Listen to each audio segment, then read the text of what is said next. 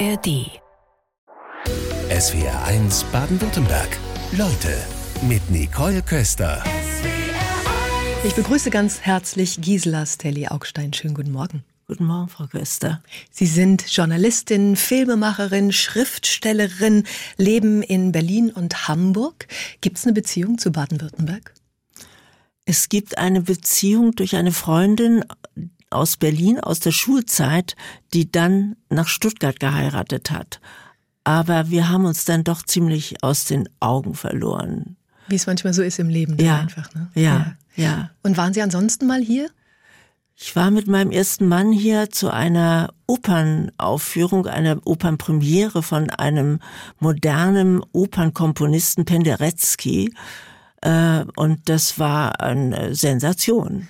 Ja. Ja, ja, die Stuttgarter Oper ist weltbekannt. Das ja. lohnt sich. Und Sie haben Ihren ersten Ehemann gerade angesprochen. Ich glaube, auf ihn werden Sie in diesen Tagen ganz besonders häufig angesprochen. Rudolf Augstein wäre am Sonntag 100 Jahre alt geworden. Auf was sprechen Sie die Menschen gerade ganz besonders an? Ich werde öfter gefragt, was für ein Mensch war denn dieser Rudolf Augstein? Weil in seiner Kompetenz als Gründer Herausgeber des Spiegel, als jemand, der die deutsche Nachkriegsgesellschaft wesentlich beeinflusst hat, äh, nur an die Spiegelaffäre denken, ähm, der für die Demokratie äh, ein Sinnbild geradezu war, ähm, der ist ja bekannt. Aber der Mensch Rudolf Augstein, den, äh, der ist, sagen wir mal, in der Öffentlichkeit sicherlich nicht wahrgenommen worden. Was antworten Sie dann? Was war er für ein Mensch? Er war ein wunderbarer Mann, ein unglaublich großzügiger Mensch, ein sehr vergnüglicher und vergnügenbereitender Unterhalter, äh, der eine ganzes, äh, ja, eine ganze Gesellschaft, ein ganzes Publikum mühelos äh, zum äh, Schmunzeln, zum Lachen, äh, zu, äh, ja, zu großer Lustigkeit verführen konnte. Wenn man Oft sind ja beim Kennenlernen die ersten Geschichten, wie man sich begegnet ist, ganz besonders spannend. Wie ist das bei Ihnen, wenn ich das fragen darf? Wie sind Sie sich begegnet? Naja, das ist wirklich eine sehr besondere Geschichte. Ich hatte ähm, ein Praktikum bei der Zeit. Ich komme ja aus Berlin und hatte ein Praktikum bei der Zeit äh, angefangen. Es war, glaube ich, sogar der erste oder zweite Tag, wo ich da war. Und ähm, hatte schon am Vorabend äh, Zahnschmerzen, vor Aufregung sicherlich, aber es war auch der Weisheitszahn. Und, äh, ähm, und bin dann in der Redaktion und mein neuer Chef, den ich wie gesagt noch gar nicht kannte, wirklich, der schob mir dann immer einen Cognac rüber und sagte, also davon geht's weg. Ja, aber es ging überhaupt nicht weg. Es wurde immer schlimmer. Ja, oh Die Backe schwoll an und ich wurde auch etwas betrunken. Also irgendwann habe ich gesagt, ich muss zum Zahnarzt, geht leider kein Weg dran vorbei. Ich kenne mich nicht aus in Hamburg, bitte suchen Sie mir irgendjemanden hier um die Ecke, egal wen. Ja, Hauptsache, ich werde jetzt gleich angenommen. Das hat er dann auch gemacht und es war auch irgendwie nicht weit entfernt vom Pressehaus. Und äh, ja, dann bin ich zum Fahrstuhl gegangen äh, mit dieser Backe und dem etwas wackeligen Gang. Und ähm, statt dass der Fahrstuhl nach unten fuhr, fuhr er nach oben. Damals ähm, gab es noch den Spiegel im Pressehaus gemeinsam mit der Zeit. Ja, und dann stieg ein Mann ein, ähm, den ich natürlich nicht kannte, äh, der aber eine sehr besondere Besonderheit hatte. Er trug eben einen Stab oder hielt einen Stab in der Hand, der mit dick mit bunten Fäden umwickelt war.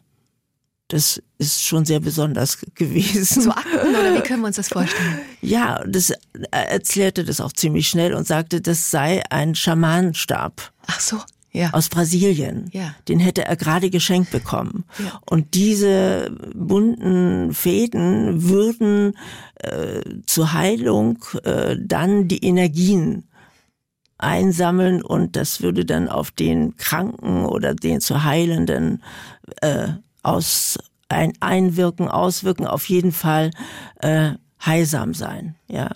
Naja, so kamen wir dann unten an und dann sagte ja, ich muss zum Zahn, ja, Zahnarzt und dann könnte mich doch dahin fahren, weil ich kenne mich ja nicht aus. Dann habe ich aber erstmal gezögert und dann hatte gesagt, ja, ja, also mein Auto steht hier gleich um die Ecke und es ist nicht weit. Er wusste die Straße. Dann sind wir um die Ecke gegangen und dann äh, stand da ein Cadillac. Dann habe ich gedacht, also da steige ich auf gar keinen Fall ein. Das kann ja nur ein Mafia-Boss von der Reeperbahn sein, ja. Der Mann sah zwar nicht so aus, aber wer weiß, ja. Naja, dann habe ich gesagt, ich kann da nicht einsteigen, ich kenne sie gar nicht. Dann sagte er, er kennt mich auch nicht. Ja, und so haben wir uns dann vorgestellt und dann war eigentlich die Situation erstmal geklärt. Ich habe mich dann auch zu dem Zahnarzt fahren lassen, obwohl ich gedacht habe, da kommt man ja gar nicht durch die schmalen Straßen, aber das ging dann doch. Und das war der Anfang und dann wurde es auch ganz schnell sehr heftig. Wir haben gerade Ihre Kennenlerngeschichte erfahren dürfen. Sie haben Rudolf Augstein damals im Aufzug ähm, im Hamburger Pressehaus kennengelernt. Und sein Credo, das ist inzwischen ja zu einem Mythos geworden. Sagen, was ist. Inwiefern hat Sie persönlich dieses Credo geprägt? Ja, das ist, äh, sagen wir mal, äh, schon eine Herausforderung. Es hört sich so einfach an, sagen, was ist. Es ist aber gar nicht so leicht zu sagen, was ist. Erstmal muss man ja auch die ganze Hintergründe von dem, was man sagen will, äh, recherchieren, schon mal als Journalist. Also das war ja für die journalistische Arbeit des Spiegel, äh, also für die Recherche ja zentral, ja, äh, dass daraus ja auch der in Deutschland zumindest der investigative Journalismus entstanden ist.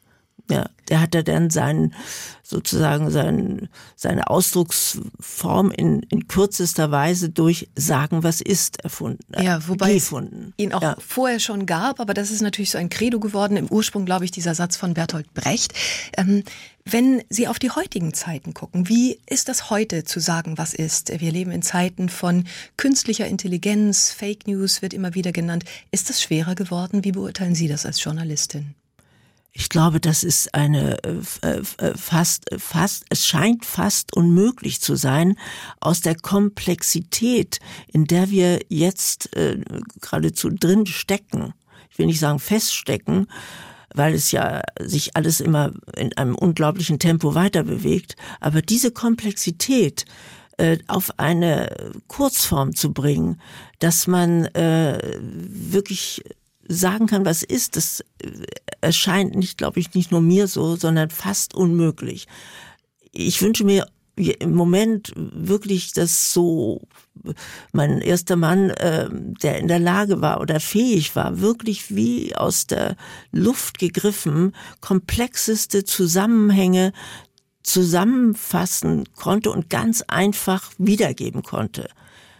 Also so jemanden wünsche ich mir eigentlich gerade sehr. Stimmt es eigentlich, dass Rudolf Augstein den späteren Chefredakteur des Spiegels Stefan Aus durch Sie kennengelernt hat? Ja, das ist so, ja. Was war das für eine Geschichte?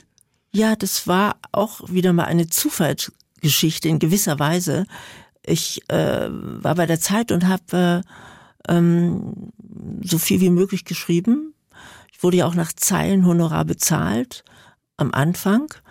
Und ähm, dann meldete sich äh, Herr Merseburger vom Fernsehen und sagte also, da sei ein Manuskript äh, von Herrn Gmelin, das war damals ein relativ bekannter Filmemacher, ähm, äh, eingegangen und er würde sich sehr dafür interessieren und das sei ja ein Film von ihm und mir. Ich kannte diesen Mann aber gar nicht, hatte auch nie was eingereicht, bin auch gar nicht auf die Idee gekommen, Film zu machen.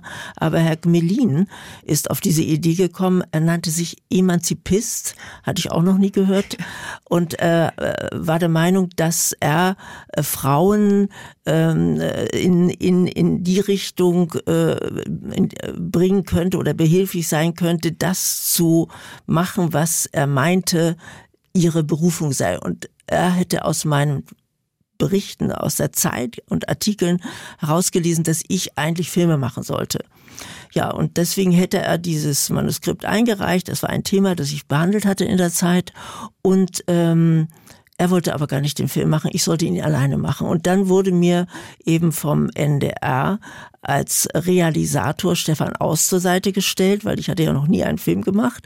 Und ähm, ja, und da so kam die Bekanntschaft und die Begegnung und dadurch hat Rudolf Augstein auch Stefan Aus kennengelernt und später wurde dann Stefan Aus ja erstmal äh, baute er Spiegel TV auf und dann wurde er ja auch noch Chefredakteur des Spiegel. Sie haben sich mal mit einer Forscherin verglichen. Inwiefern macht Ihre Arbeit die einer Forscherin aus? Ich glaube, es, ich bin natürlich nicht im Wissens, wissenschaftlichen Sinn eine Forscherin, aber ich versuche mein Thema, zum Beispiel jetzt Erben, auch von allen Seiten erstmal anzugucken.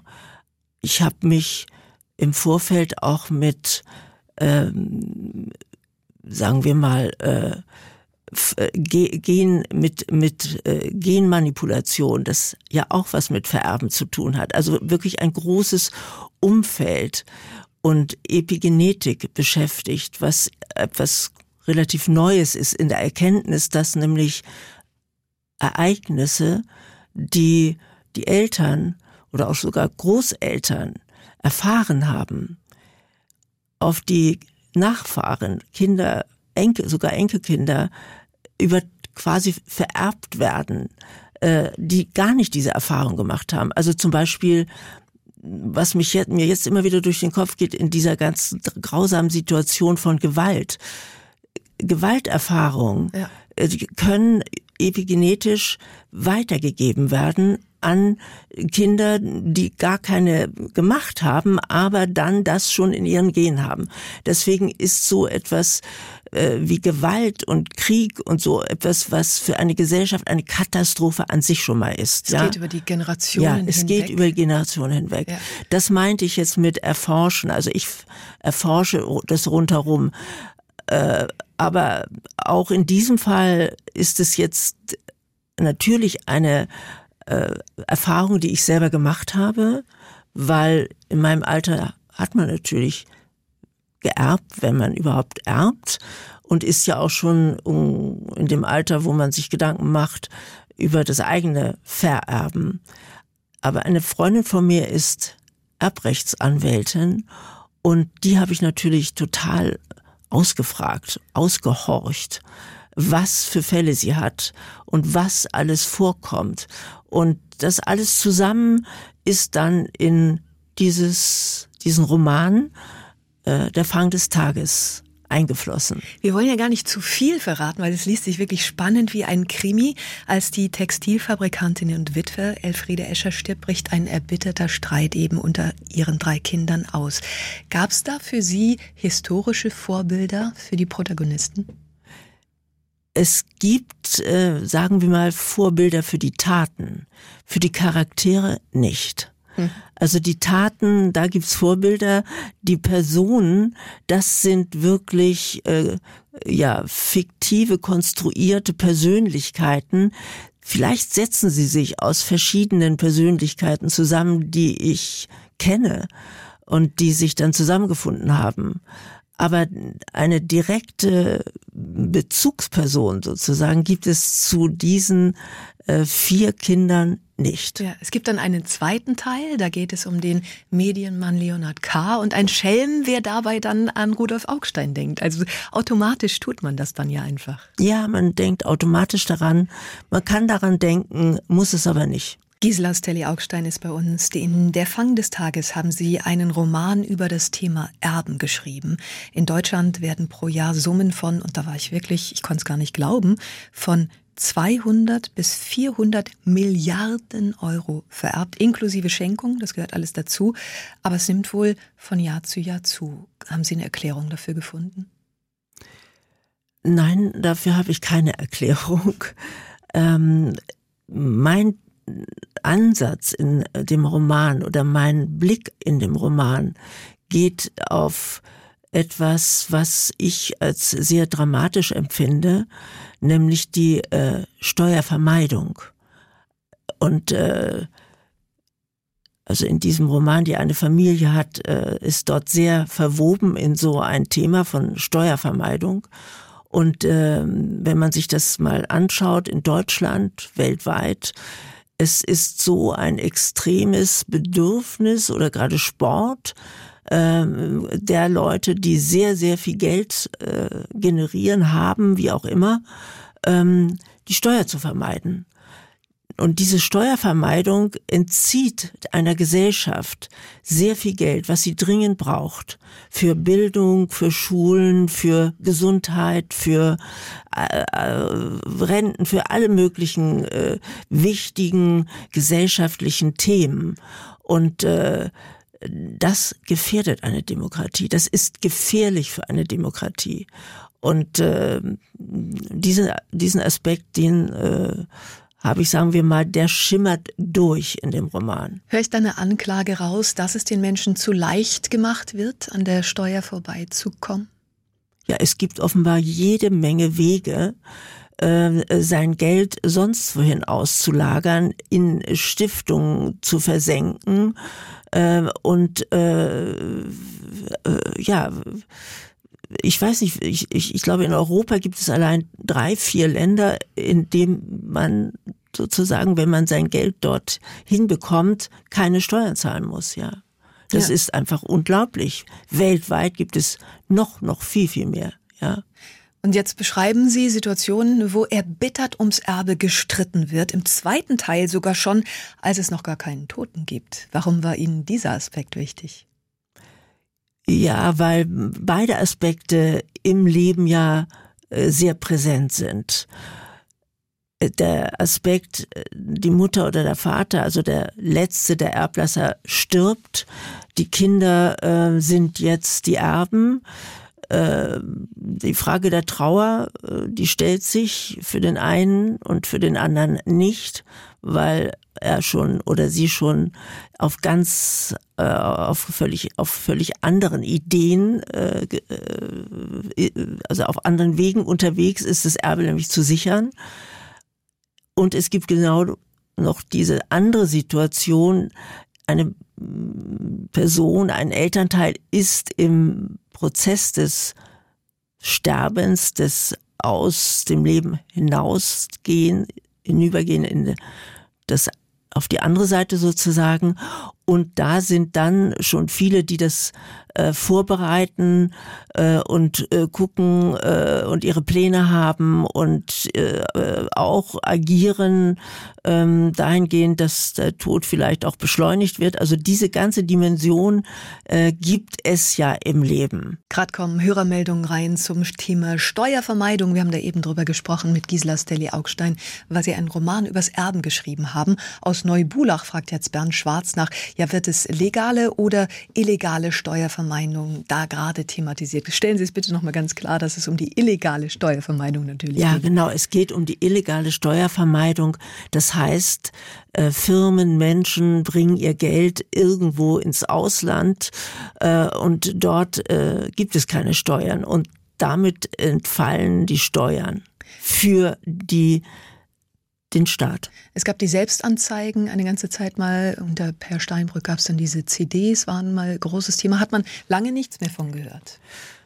Das stimmt, aber ich glaube, es wird weiter äh, nach äh, sogenannten Steuersündern ähm, äh, gefahndet.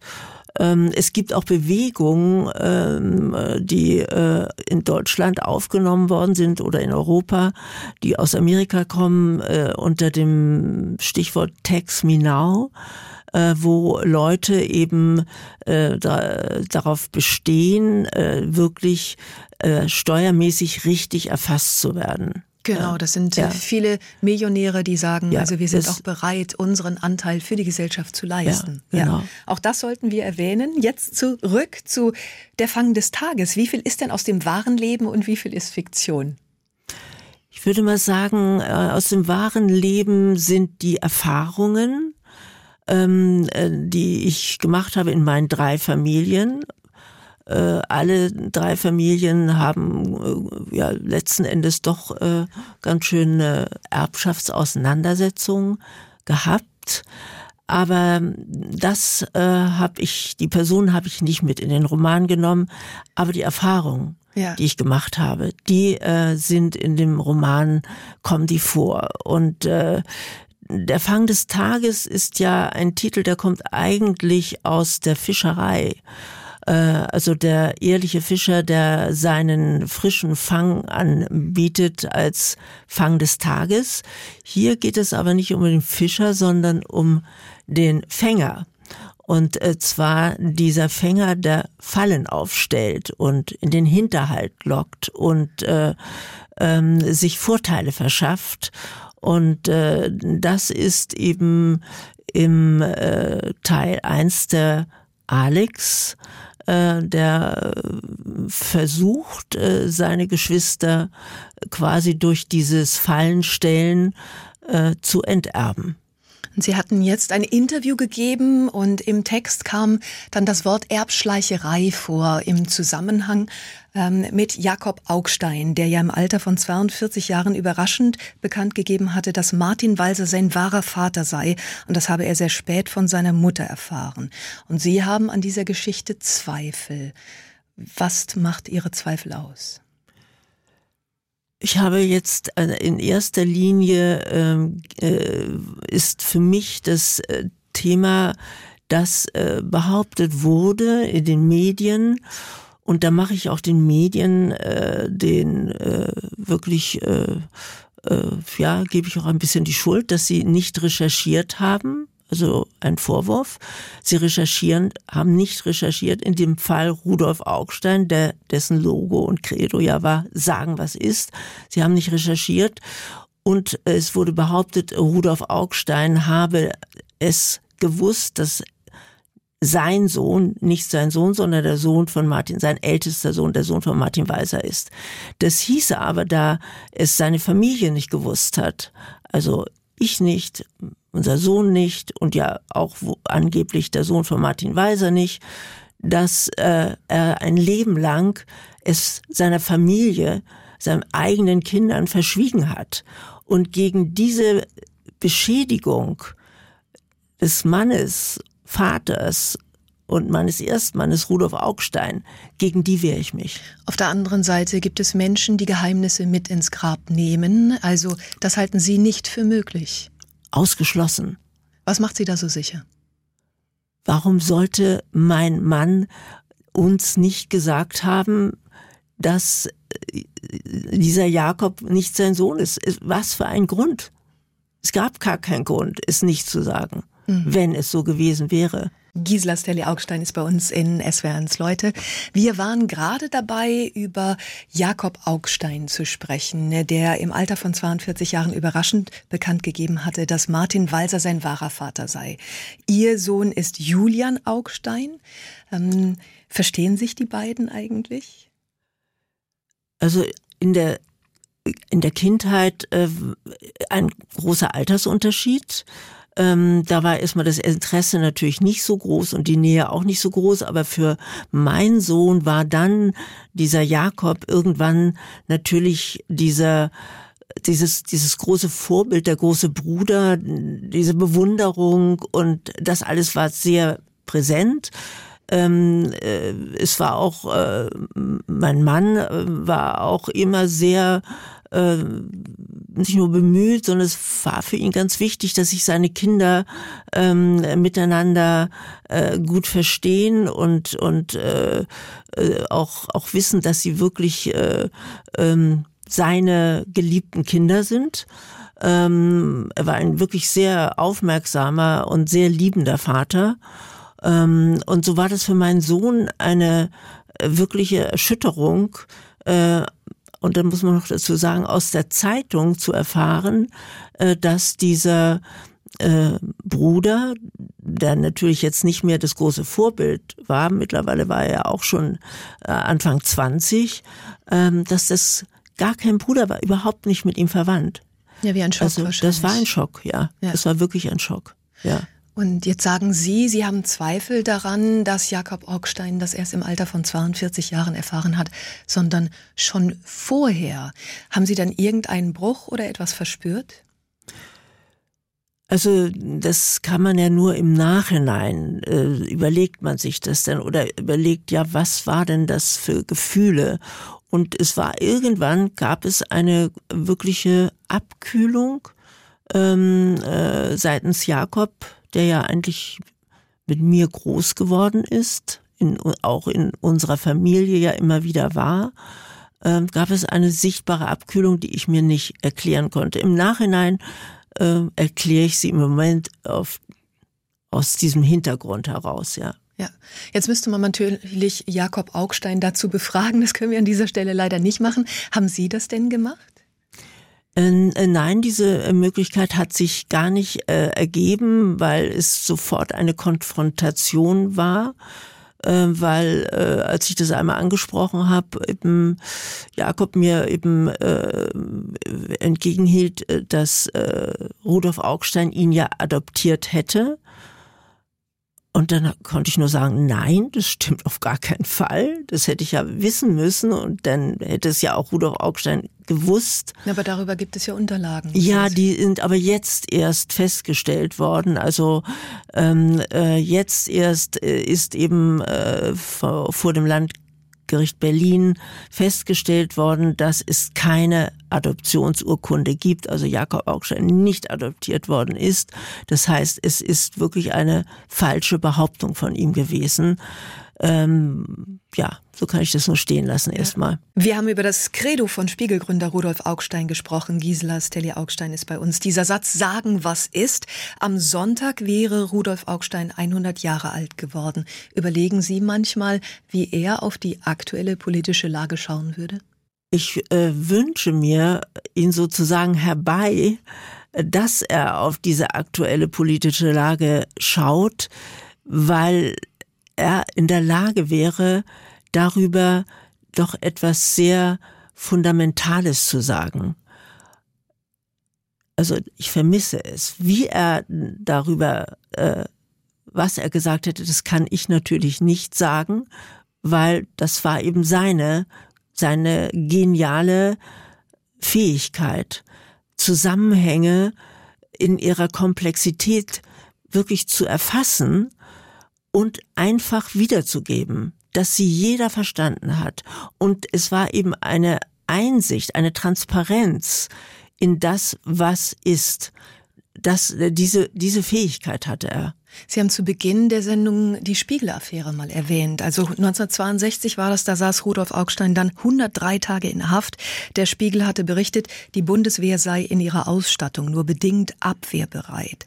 Die Regierung hielt das für Landesverrat, ließ die Spiegel-Redaktion durchsuchen. Es gab mehrere Verhaftungen. Später stellte sich raus, dass die Ausstattung der Bundeswehr bereits ähm, in anderen Medien auch schon veröffentlicht worden war. Es ging dann als die Spiegel-Affäre in die Geschichte ein. Haben Sie da später als Paar drüber gesprochen?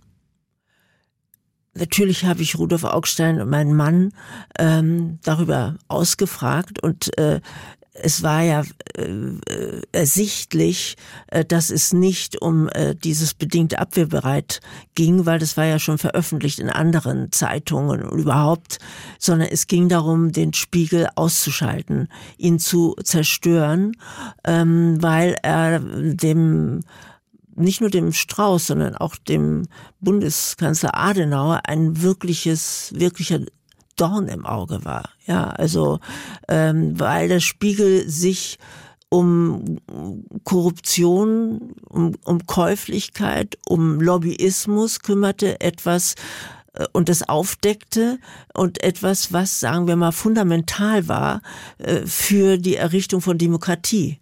Es wurde als Sieg der Pressefreiheit gefeiert. Heute bringt man den Spiegel unter anderem mit der Relotius-Affäre in Verbindung. Gefälschte Protagonisten, Inhalte in seinen Reportagen. Wie haben Sie das verfolgt? Das ist natürlich eine sehr unangenehme Geschichte gewesen. Ähm, ich würde sagen, es hat ein bisschen damit zu tun, dass äh, die Journalist oder im Journalismus es eine Tendenz gab äh, in der Reportage ähm, immer mehr literarisch zu werden, also eigentlich Literat zu sein und nicht Journalist. Und diese Tendenz, die auch in anderen Zeitungen da war, die hat sich verselbstständigt, so dass äh, niemand mehr wirklich geglaubt hat, wirklich nachzu schauen und nochmal nachzurecherchieren, ist es auch wirklich alles wahr. Ja, ja, offensichtlich haben die Kontrollmechanismen innerhalb des Spiegels einfach nicht mehr funktioniert. Nein, die haben nicht mehr funktioniert, aber ich würde das schon dieser, äh, diese, dieser Tendenz äh, zuschreiben, dass man sich gewünscht hat, äh, nicht mehr wirklich Reportage, sondern Literatur zu schreiben. Und das war dann sehr verführerisch und ja, hat da irgendwas hat da ausgesetzt in der Kontroll auf der Kontrollebene. Das war sehr bedauerlich und äh, ich glaube, das war äh, für alle, also nicht nur für den Spiegel, es gab ja auch woanders dann diese Fälle, ähm, nochmal äh, jetzt ein Pass auf. Gisela Stelli-Augstein, heute Vormittag bei uns in SWRs Leute. Sie haben zu Ihrem aktuellen Buch Der Fang des Tages ein Video veröffentlicht und da stehen Sie vor einer Wand, die voll mit bunten Kunstwerken ist. Malen Sie? Ich male mit Wachskreide, wenn man das Malen nennen kann. Äh, und ich liebe es, weil ich liebe Farben. Farben haben so eine Energie und gerade in ihrer Zusammenstellung, wie sie miteinander sprechen, wie sie sich zueinander verhalten, da entsteht einfach ein äh, ganzer Energieschub, wenn ich drauf gucke. Ähm, deswegen male ich sie. Mhm. Und äh, meinen Freunden gefallen sie so gut. Deswegen äh, poste ich sie auch hin und wieder mal. Ähm, aber ich male sie und mache sie zu meinem eigenen Vergnügen. Ja, ja, es ist sehr bunt, es macht einfach gute Laune, wenn man ja. draufschaut, die fallen gleich ins Auge. Aber Sie malen nicht nur, Sie haben auch nicht nur Filme gemacht, sondern eben jetzt das zehnte Buch. Sie haben auch Sachbücher veröffentlicht, zum Beispiel Die Dummen und die Klugen, Kinder und was man aus ihnen machen kann. Was war denn damals Ihr Antrieb? Ich habe ähm, Soziologie studiert und Psychologie und mich hat äh, haben gesellschaftliche Verhältnisse natürlich immer interessiert. Sonst hätte ich ja gar nicht dieses Studium gemacht. Und ich war schon in der Schule in der kommunalpolitischen Arbeitsgemeinschaft. Da war ich auch das einzige Mädchen. Ähm, gesellschaftliche Zusammenhänge haben mich einfach interessiert. Und äh, genau das äh, ist da der, der, der Boden für diese gesellschaftlichen Zusammenhänge, der spielt, der ist ja in den Familien. Ja, und das, was äh, in den Familien für Kinder möglich oder nicht möglich wird, ist die Basis. Und für die Basis habe ich mich interessiert. Und deswegen habe ich das Buch gemacht. Da kommt dann wieder der eher Forschergeist durch. Gibt es denn so etwas, wenn man jetzt auf alle Ihre unterschiedlichen Werke schaut, gibt es da so etwas wie eine Botschaft, die sich da herauskristallisiert? Also, äh, ich glaube, ähm, also es gibt vielleicht so etwas wie ein Gerechtigkeitsgehen. Und ich glaube, meine Mutter hatte das sehr stark. Und es ist vielleicht ein bisschen auf mich, hat es auf mich abgefärbt. Ich habe es vielleicht auch ein bisschen davon mitbekommen. Und das ist mein äh, Motor, von dem aus ich äh, starte, in die Welt gehe, in die Welt gucke und gucke, was ist da alles los um mich herum. Wo treibt Ihr Motor Sie denn als nächstes hin? Haben Sie da schon Projekte vor? Ich habe ein Projekt vor. Ich möchte aber noch gar nicht darüber reden. Es ist noch ganz, es ist sozusagen noch im das Samenkorn erst, ja. Aber ähm, ich glaube, es wird sehr interessant werden können. Mal sehen. Also wir gucken gespannt drauf und sagen herzlichen Dank heute für den Besuch in SWR 1 Leute. Gisela ich danke sehr, Frau Köster. SWR 1 Baden-Württemberg. Leute der Woche. Wir nehmen uns die Zeit.